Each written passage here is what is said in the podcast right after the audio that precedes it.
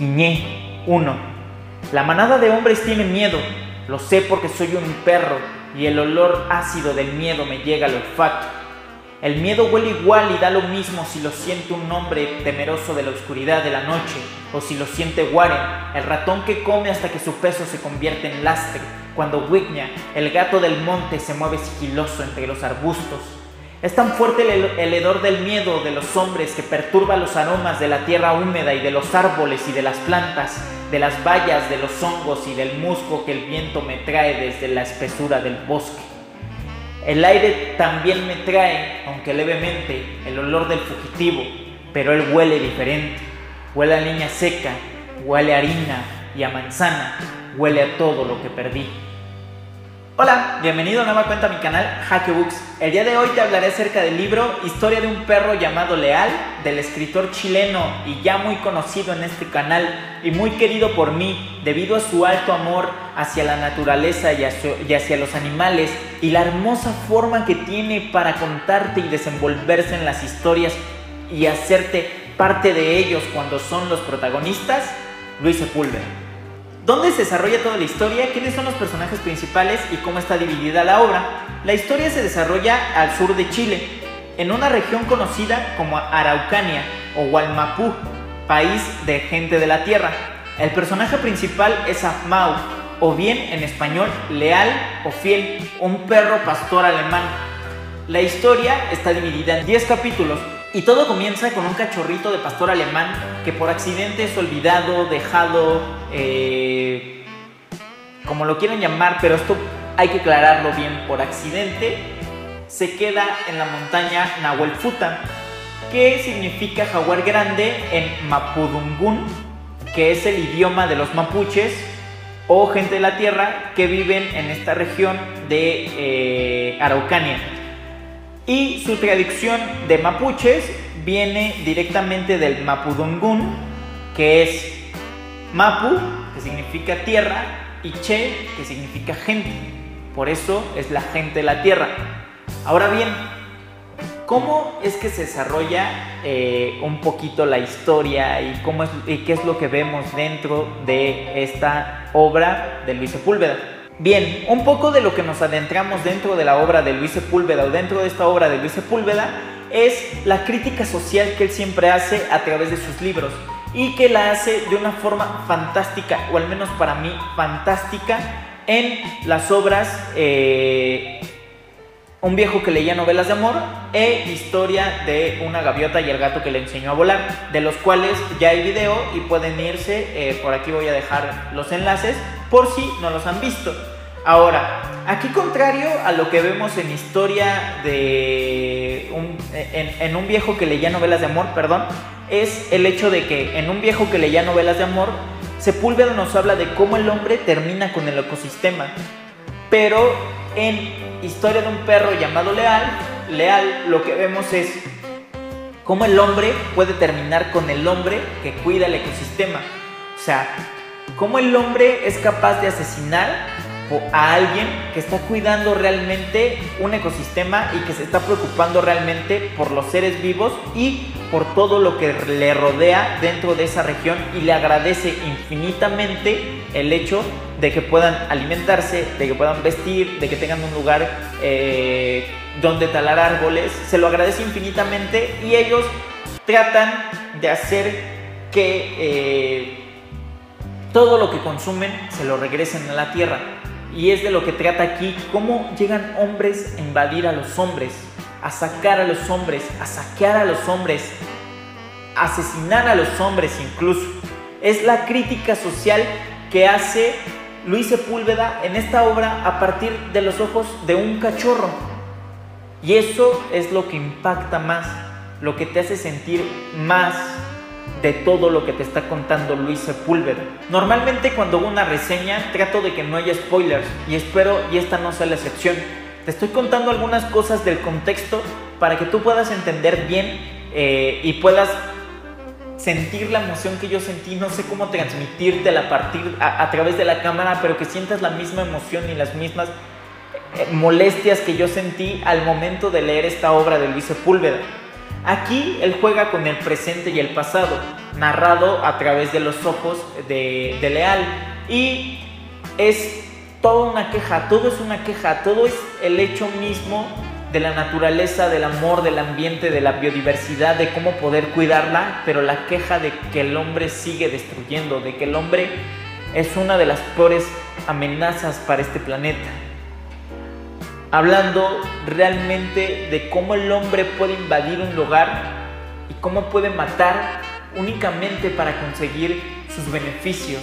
Cómo puede matar y cómo puede talar árboles y cómo puede dedicarse a todo esto por un beneficio económico, por algo monetario, algo que realmente no debería ser lo menos o de las cosas menos importantes para el ser humano que vive dentro de una región tan hermosa como la que nos cuenta en esta obra, la tala inmoderada, la gente el, acabar con la gente que ama y respeta y cuida todo este sistema.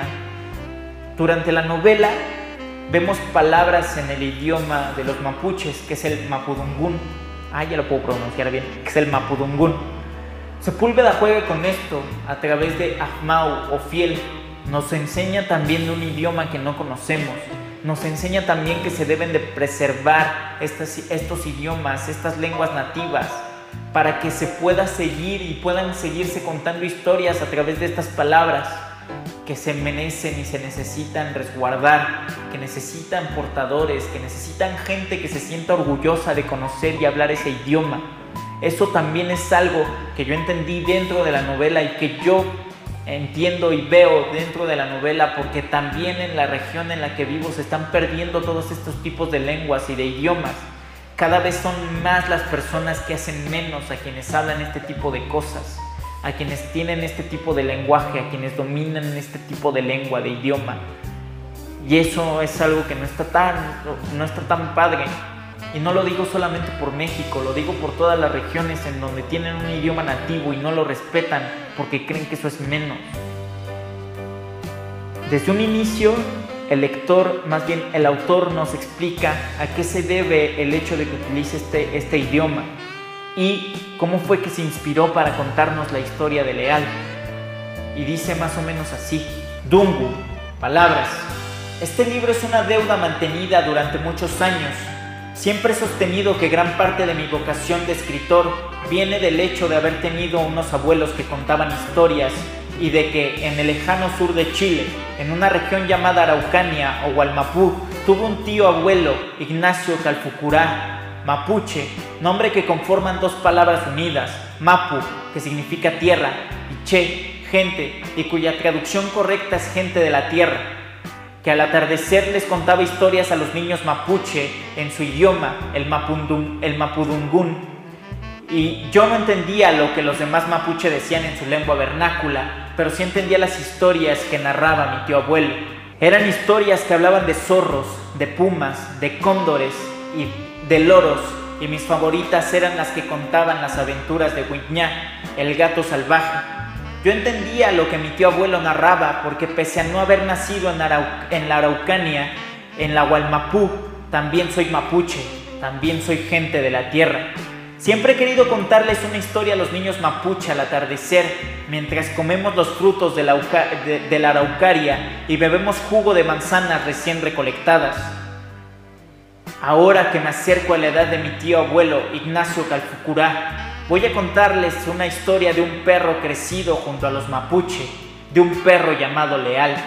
Les invito pues a la Araucania, a la Gualmapú, al país de la gente de la tierra.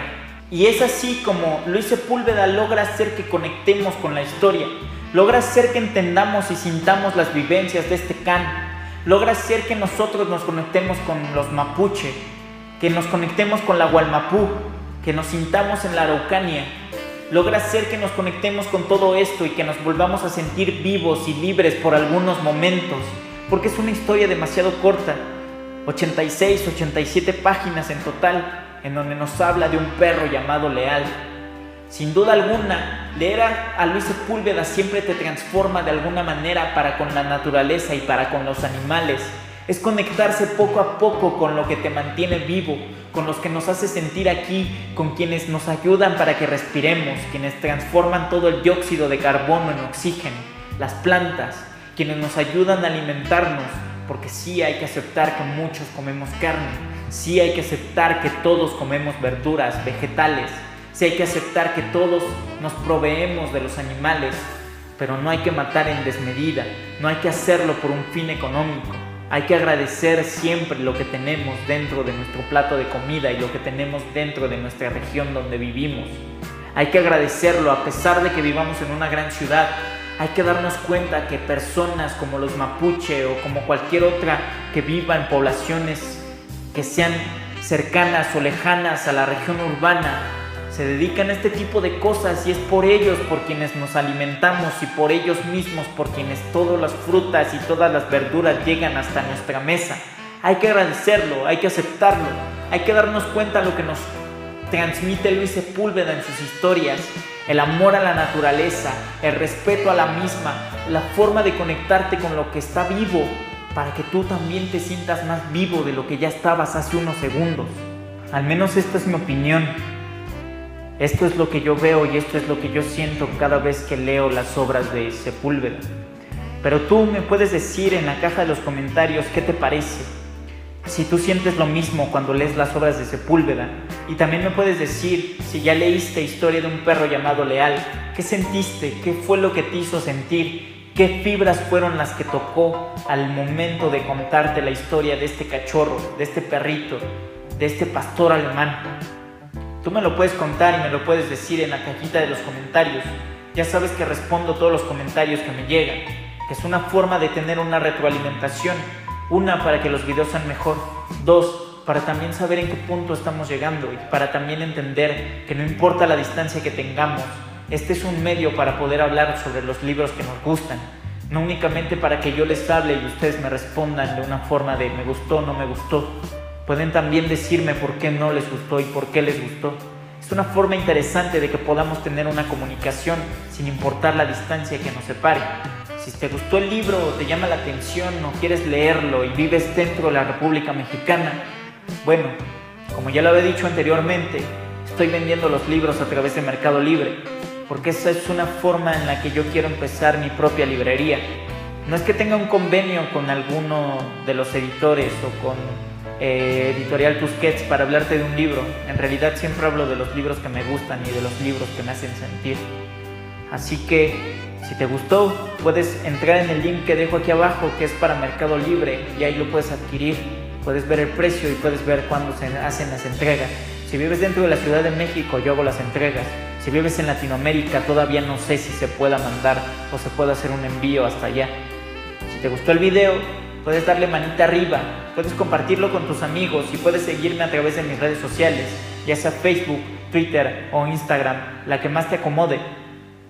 Si eres nuevo en el canal y te gusta este tipo de contenido, puedes darle clic en el botón suscribir y sabes que nos estaremos viendo en una próxima oportunidad. Bye.